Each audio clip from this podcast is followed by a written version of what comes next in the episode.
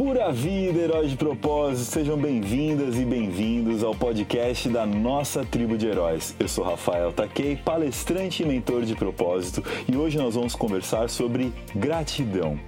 Quais são as coisas pelas quais você agradece na sua vida? O que faz a sua vida valer a pena? E quais são as coisas sem as quais você não conseguiria viver? Enquanto você vai refletindo aí, deixa eu te contar o que vai rolar no nosso episódio de hoje. Na nossa conversa de hoje, nós começamos com a história do Homem do Poço, uma história que nos mostra a diferença que faz ter uma atitude grata perante a vida. Na sequência, conversamos com André Benites, que nos ensinou que gratidão é a capacidade de conseguir enxergar além das montanhas. E fechamos a nossa conversa com dicas e ferramentas para que você desenvolva sua capacidade de ter uma atitude mais grata perante a vida. Você sabia que você pode assistir esses episódios do nosso podcast lá no YouTube? Então acesse youtube.com barra Rafael Takei. Se inscreva, porque a cada semana nós compartilhamos uma nova história, um novo episódio para que você viva o seu propósito. Além disso, compartilhe com as pessoas que você acredita que podem se beneficiar dessa nossa conversa. Fique agora com o nosso episódio e que as forças de caráter estejam com você.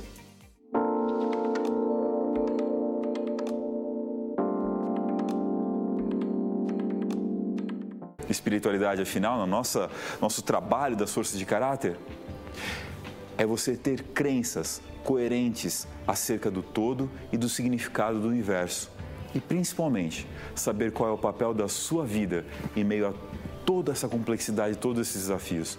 Se você já está no caminho de buscar, de encontrar, de obter essas respostas, você está no caminho de desenvolver a sua espiritualidade. É interessante que essa história de hoje que vou contar para vocês é basicamente muito da história da minha própria vida. Ela começou no dia em que eu nasci.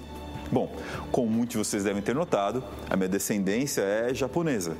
Meu pai é de origem japonesa e minha mãe é de origem baiana, tipicamente brasileira, né, com toda aquela miscelânea que a gente tem. E o que muitos não sabem é que os japoneses, eles são extremamente tradicionalistas.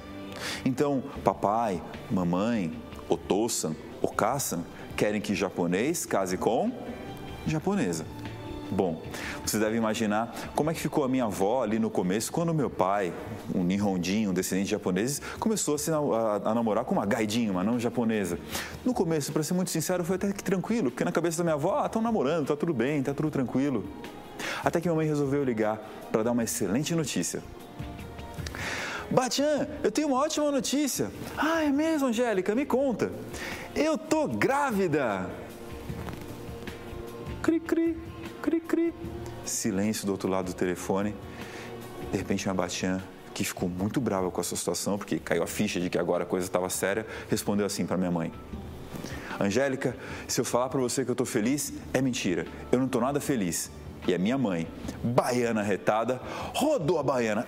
Epa, como assim você não está feliz? É o seu neto que está vindo aí, que negócio é esse? Foi uma briga danada, família se desentendendo. Enfim, precisou entrar meu pai, minha tia, a família apaziguou a situação. Nove meses se passaram. E no dia 11 de junho de 1985, sinos tocando.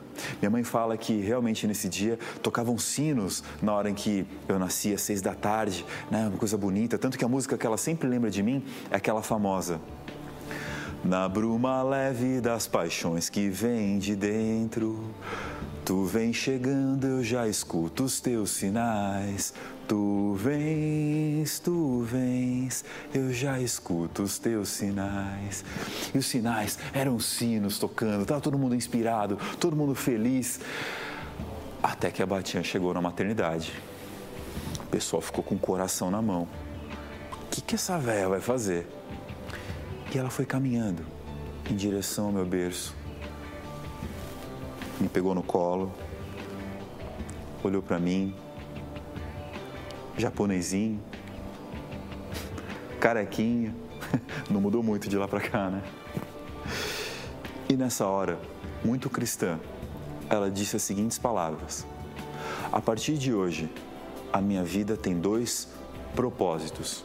Eu ouvi essa palavra propósito no meu berço de nascimento. Deus e esse menino. E por mais de três décadas da minha vida, meus queridos, não houve objetivo, sonho, meta, propósito que eu adquirisse para minha vida que ela não fizesse tudo, absolutamente tudo para realizar. Como que essa história se conecta com a espiritualidade? Bom, essa mulher, durante três décadas da sua vida, teve a mais plena resposta do porquê sua vida valia a pena, do porquê o universo funcionava entre Deus, a manifestação espiritual, e Deus, a manifestação, e, e eu, né, na, no, no, mundo concreto, aqui no, no na, na, vida real dela, ela tinha todas as respostas que ela precisava para enfrentar todas as dificuldades que ela enfrentou para ajudar a criar essa criança. Pois é, mas a vida, ela não é um mar de flores. E as respostas, quando você finalmente as encontra nesse caminho da espiritualidade, quando você encontra as respostas, mudam as perguntas, não é mesmo? E chegou, depois de três décadas da minha vida, o um momento em que eu me casei. Eu tirei minhas coisas de casa, fui morar com a minha, minha esposa e ela conta que esse foi um dos dias mais difíceis da vida dela. De repente, entrar naquele quarto, encontrar um quarto vazio e sentir um imenso vazio no seu coração, a famosa síndrome do ninho vazio. Loucura, não é mesmo? Nessa hora, ela conta que foi tão difícil que, é, quando meu avô faleceu, eu tinha 12 anos, né, algumas décadas antes, ela falou que nem esse falecimento do meu avô foi tão duro para ela, porque ela estava na loucura de cuidar de mim, de cuidar da sua fé. As respostas estavam lá, mas de repente, essa resposta pelo menos se foi. E por muito tempo ela ficou se questionando de que rumos ela deveria dar a seguir na sua vida até então. Sim, as perguntas mudam, a gente encontra novas respostas. E esse é o papel da espiritualidade na nossa vida, nos conectar com um propósito maior, com algo que vai muito além do nosso ego, da nossa vaidade, dos nossos apegos. A gente descobrir que sempre haverão novas respostas nesse caminho, que a vida, a fé nos leva a seguir em frente. A história que vocês vão conhecer aqui na sequência, a entrevista que nós trouxemos no dia de hoje, é de uma pessoa que tem sim as suas plenas respostas para o porquê da vida ser como é e do seu papel em todo esse jogo, no jogo maior, no jogo divino da vida. Vocês vão conhecer a história do nosso herói de propósito de hoje e logo após essa história, como sempre, nós teremos boas dicas para que você entre e viva o seu caminho para a espiritualidade.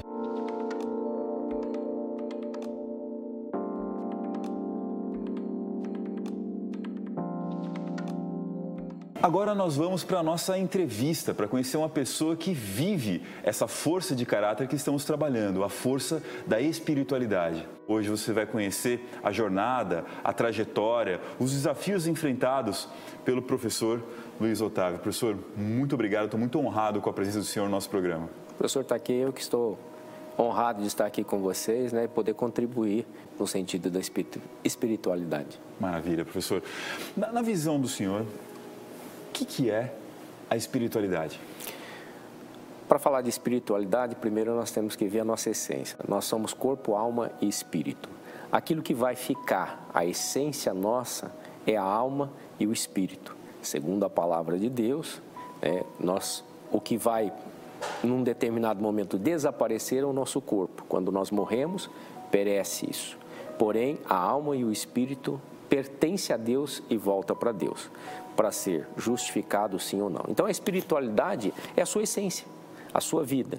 E como é que nós vivemos a espiritualidade? Nos relacionando com aquele que nos criou. Quem nos criou? Deus nos criou, o Criador nos criou, o Eterno nos criou. Né? Então, a espiritualidade ela está relacionada ao ser humano que se relaciona com seu Deus, independente de religião. A espiritualidade é uma essência do ser humano e eles alguns se manifestam e alguns não manifestam.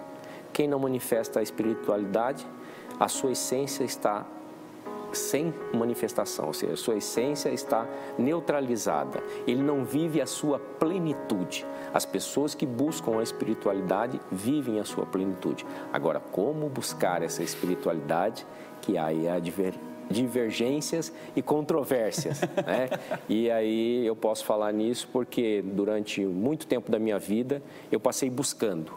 Tive a oportunidade de buscar filosofias de vida, tive a oportunidade de buscar em tipos de religiões e num determinado momento eu tive um encontro verdadeiro com Deus.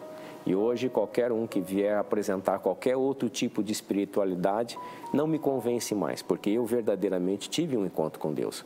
Hoje eu sei o que é espiritualidade, o que é viver na espiritualidade, o que é transcender o mundo natural para viver na espiritualidade e viver bem no mundo natural, na convivência, no relacionamento com as pessoas.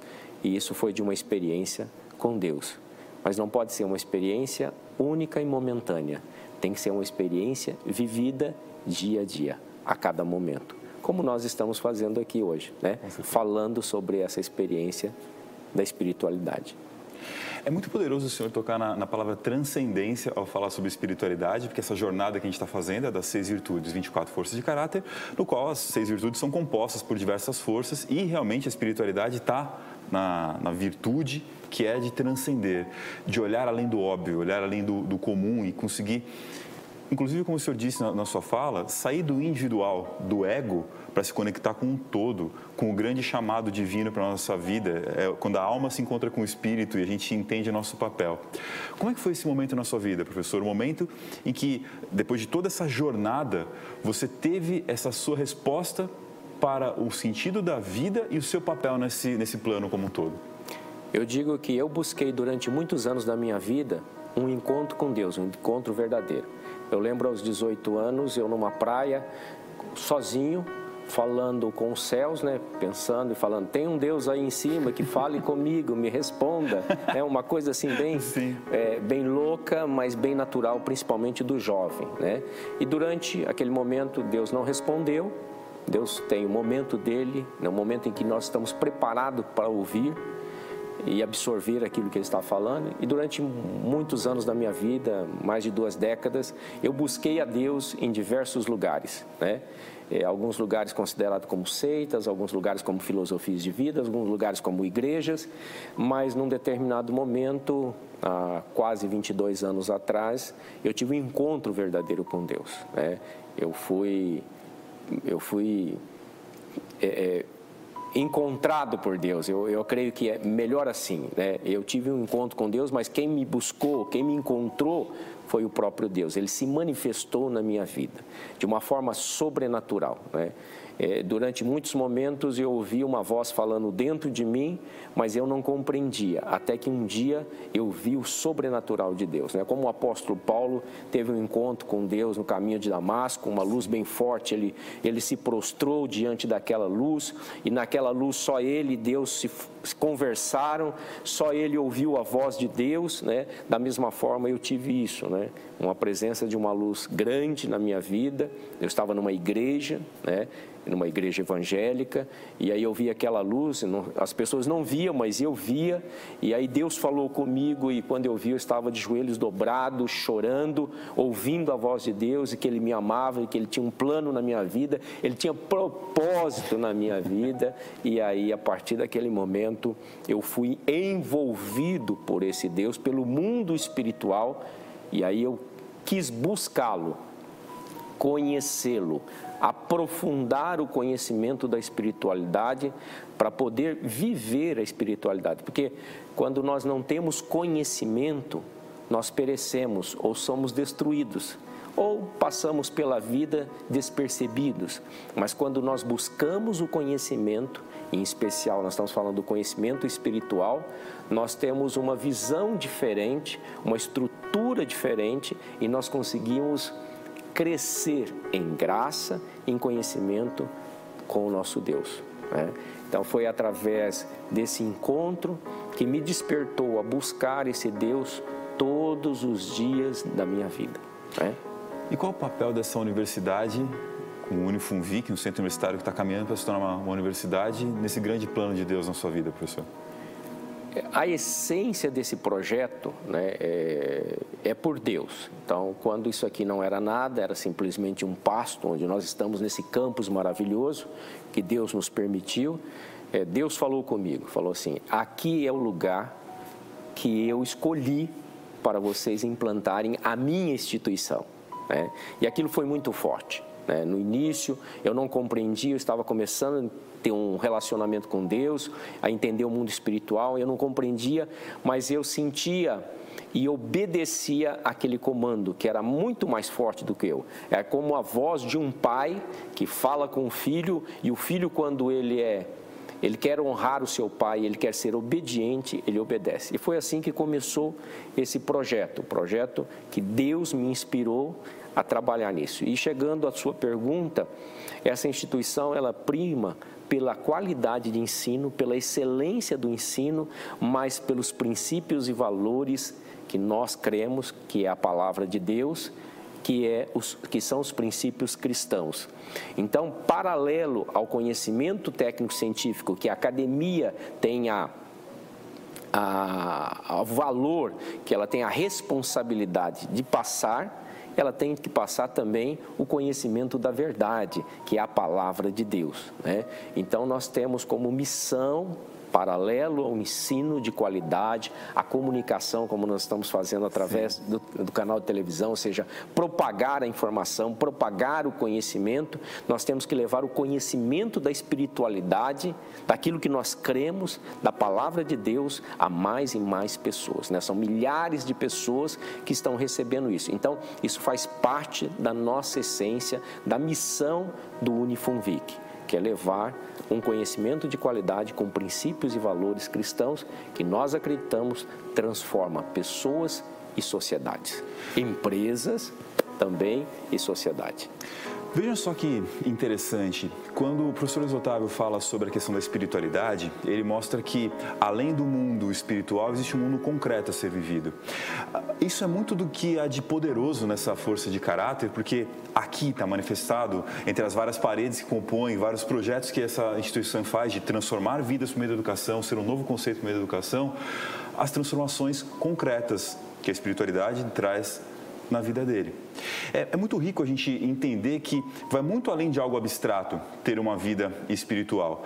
E por ir muito além do abstrato, professor, e a vida não ser um, a vida real, concreta, o mundo natural não ser um mero mar de rosas, existem vários, várias adversidades que nós vencemos quando nós respondemos a esse chamado como que elas podem desenvolver a espiritualidade na sua vida? O senhor fazer suas palavras finais, dar essa mensagem, esse caminho, essa jornada que o senhor percorreu né, por tantos entremeios até chegar aqui, como desenvolver a espiritualidade na sua vida?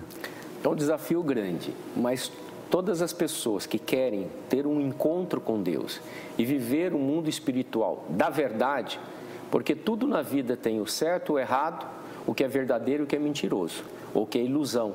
Então, se você quer sinceramente ter um encontro com Deus, buscar a presença de Deus e ter um relacionamento com Deus, pode ter certeza que você vai ter esse encontro. De que forma isso vai acontecer? Cada um acontece de formas diferentes. Entre nessa jornada de se conhecer, de conhecer as, suas, as respostas que fazem sentido no seu caminho, se aproximar de Deus.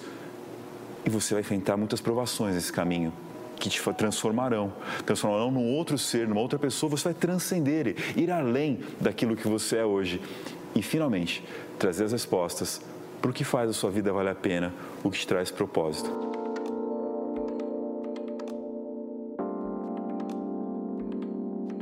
E aí, você já sabe quais são as suas forças de caráter? Quer descobrir? Então me segue lá no Instagram, RafaelTaquei, e lá no link do meu perfil você vai encontrar um teste para você descobrir as suas forças de caráter. Se depois de fazer esse teste você ficar com alguma dúvida ou quiser o meu suporte para desenvolver alguma dessas forças, me manda uma mensagem. Vai ser uma honra imensa contribuir com seu propósito. É muito importante a gente ter claro que, não só para psicologia positiva, mas até para grandes líderes espirituais, espiritualidade vai muito além da religião. Religião que está ligada ao religar, religare, né? religar-se de novo, é um dos caminhos para você ter essa grande resposta. O que nós chamamos de espiritualidade. Você tem para você respostas claras do porquê nós existimos, né?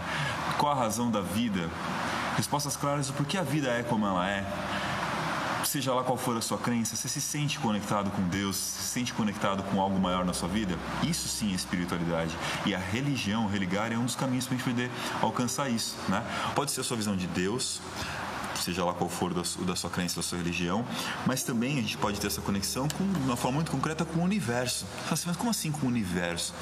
Bom, é, é o todo, é a existência. É você entender que você faz parte disso. Tanto em tempos, em questão temporal quanto material. A gente pode ao mesmo tempo se sentir muito pequeno ou gigantesco quando a gente começa a se olhar, olhar a nossa conexão com o universo. Pequeno ou gigantesco? É. Vamos começar pelo pequeno. Se você olhar que você é uma pessoa num planeta, num sistema solar, numa galáxia, num universo infinito, você fala, meu, eu sou tão insignificante, tão pequeno, tão ínfimo, né? Você se sente insignificante e fala, poxa, humildade vem disso. Agora, se você fizer o caminho inverso, você lembrar que você é um ser humano composto de órgãos, composto de células, composto de moléculas, composto de átomos, átomos com partículas, você também é infinito para dentro. Logo, você também é um grande universo. Você também, ao mesmo tempo, é grandioso, gigantesco e ínfimo. Você é essas duas coisas ao mesmo tempo. Isso é incrível. Então, espiritualidade tem muito a ver com essa conexão verticalizada para cima e para baixo. Você perceber o quanto você é grande e também o quanto você é pequeno e que isso faz parte da nossa existência. Assumir o seu espaço, o seu papel no mundo, né? E a natureza, né? Ela é algo que já nos traz grandes explicações sobre eh, o todo, né? Você, a mesma coisa que a gente falou, né? Você ter esse olhar contemplativo de falar, meu Deus, como é belo, como é sábio, como a natureza se, se reconstitui, como ela nasce, ela renasce. Enfim, é algo que é uma manifestação divina nas nossas vidas, né? Tudo que a gente conversou aqui, todos são caminhos poderosíssimos, mas todos esses caminhos eles são absolutamente amplificados por meio da meditação. E fique claro, mais uma vez, a gente está falando de uma perspectiva que não é uma perspectiva religiosa. Vamos falar uma, uma perspectiva é, que, é, que é mais ecumênica, que conecta todos, porque assim, quem ora, quem ora medita né, na hora que você senta, junta suas mãos, se conecta verticalmente, como a gente falou aqui, e vai para um ser maior e fala obrigado pelo dia de hoje, muito bom que você né, esteve por aqui, agradeço por, por, essas oportunidades, peço pelos meus irmãos. Você está fazendo uma meditação, você está respirando, está fechando seus olhos, está num momento introspectivo, está extremamente concentrado, está levando sua mente para coisas positivas, está deixando a sua mente, é, permitindo sua mente esvaziar dos problemas do dia a dia. Então, é uma meditação poderosíssima, tá? É e aí você não, ah, eu não faço a menor ideia de como meditar, Rafa. Eu tenho que, como é que é? Eu tenho que ficar na posição com a perna cruzada, tipo, ah, hum, não, não é isso, tá? Inclusive, é até muito mais simples do que você imagina. Eu tenho que parar de pensar? Não, parar de pensar é morte cerebral, né? É, Como? Você... o que você faz, na verdade, é... Vamos fazer o seguinte, vai te explicar, vai experimentar entra lá no seu, na sua loja de aplicativos e procura o aplicativo Meditopia, ou Meditopia, né? É, é, bem legal, é de graça, tá? Todo dia tem uma meditação nova e você vai poder aprender muito. Tem o passo a passo, assim, primeiros passos, como é que eu faço, fecho o olho, não fecho, mas explicando de uma forma bem tranquila, é uma forma de desenvolver o seu superpoder de ter foco, paciência, combater a ansiedade, não se apegar a pensamentos negativos, nem, nem também os positivos, deixar eles fluírem naturalmente e com certeza vai te fazer começar a entender muito mais a você mesmo e o restante.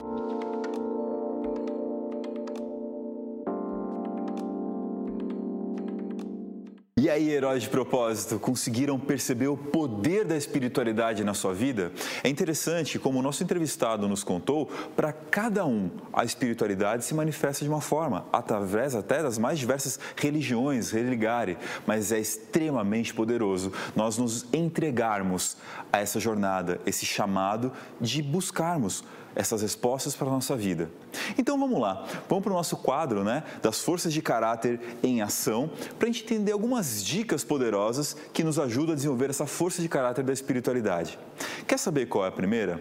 Hiper interessante é você começar a entender qual é o seu papel, qual é o seu propósito, não tentando simplesmente fazer uma reflexão interna, mas se entregando a, entregando a uma ação, algo que contribua com a sua comunidade, se entregando a uma causa. Quando a gente fala de causa, muitas vezes as pessoas vão imaginar, entender que eu estou falando de algo é, como uma organização não governamental, né? uma ONG, algo sem fins lucrativos. Pode começar por aí mesmo. Talvez você comece por meio de um voluntariado, é, tentando, experimentando, mas não precisa ser necessariamente numa ONG. É, você pode, por exemplo, ser uma pessoa que gosta muito de pintar unhas, né? E aí você começa a descobrir que gosta, que faz cada vez melhor e começa a procurar um curso e começa a de repente pintar a unha das pessoas da sua família, fazer de graça, fazer para os amigos, até que você vai perceber que pouco a pouco você começa a encontrar respostas poderosas daquilo que te completa como pessoa, de qual é a sua contribuição em meio a esse papel maravilhoso que a vida tem, por uma coisa tão óbvia, tão simples, tão, né, como pintar a unha de alguém. É, é nesse nível que às vezes as coisas vão acontecer, e daí, dessa vocação, dessa causa, você pode começar a encontrar as respostas para transformar isso numa profissão, transformar isso no seu ikigai, a sua razão para acordar todos os dias, essa palavra japonesa que a gente tanto trabalha quando fala né, de propósito de vida. Iki significa viver, gai significa valer a pena, começar a encontrar o que faz a sua vida valer a pena para você e para as pessoas que te cercam. Quando eu falo de voluntariado, é um começo da jornada de encontrar o seu propósito, a sua resposta do seu papel maior através da ação. Mas sabe outra coisa que é muito poderosa também? Você conseguir encontrar um grande modelo de vida, um grande mestre. E como a gente falou que as mais diversas religiões podem ser um caminho, seu caminho para chegar na sua espiritualidade. O próprio nosso entrevistado de hoje contou muito para nós como ele passou por diversos caminhos até chegar na grande resposta dele. Quem é um grande mestre para você? O que esse grande mestre faz? Quais são as respostas que ele tem para a vida? Como elas funcionam ou deixam de funcionar para você? Quais são as principais boas características que essa pessoa, essa pessoa tem que você quer imitar? E quando eu falo de pessoa, vai muito além de uma, uma pessoa física que esteja aqui ao seu lado. Pode ser um grande mestre ao longo dessa história que você encontrou. A gente pode ver o próprio papel de Jesus Cristo, né? o grande mestre que é, dá força, dá direção para essa nossa instituição e como foi também na vida do nosso convidado. Olha as características poderosas que ele tem, as respostas que ele trouxe para si e para as pessoas ao seu redor. E estudando a vida dessa pessoa, estudando essa jornada, você vai começar também a construir as suas respostas. Você não precisa reinventar a roda. Bons mestres, bom, uma boa jornada de aprendizado tem seus mentores, tem pessoas nas quais você pode se espelhar para começar a se entregar melhor e desenvolver o seu caminho da espiritualidade. E como uma última dica, uma vez que você tenha, primeiro, uma maior compreensão por meio da prática, da experiência, de qual é o seu papel, como a gente falou, onde é que você contribui com a sua comunidade, voluntariamente, depois até remuneradamente, enfim, os caminhos vão se encontrando. Quando você tem um modelo, tem um mentor que te ajude nessa jornada, aí chega a hora da meditação, da oração, da reflexão e você se fortalecendo para dentro e para fora ao mesmo tempo. Ao encontrar, então, nessa jornada de encontrar as suas respostas para a espiritualidade, entenda que a jornada é vencer o seu mundo comum, atendendo a esse chamado que há muito tempo está tocando o seu coração para fazer, vencendo todos os medos, todas as suas limitações e se jogando nesse caminho, explorando, tropeçando, levantando, aprendendo, para aí, através da transformação que você vai viver, conseguir transformar o mundo ao seu redor.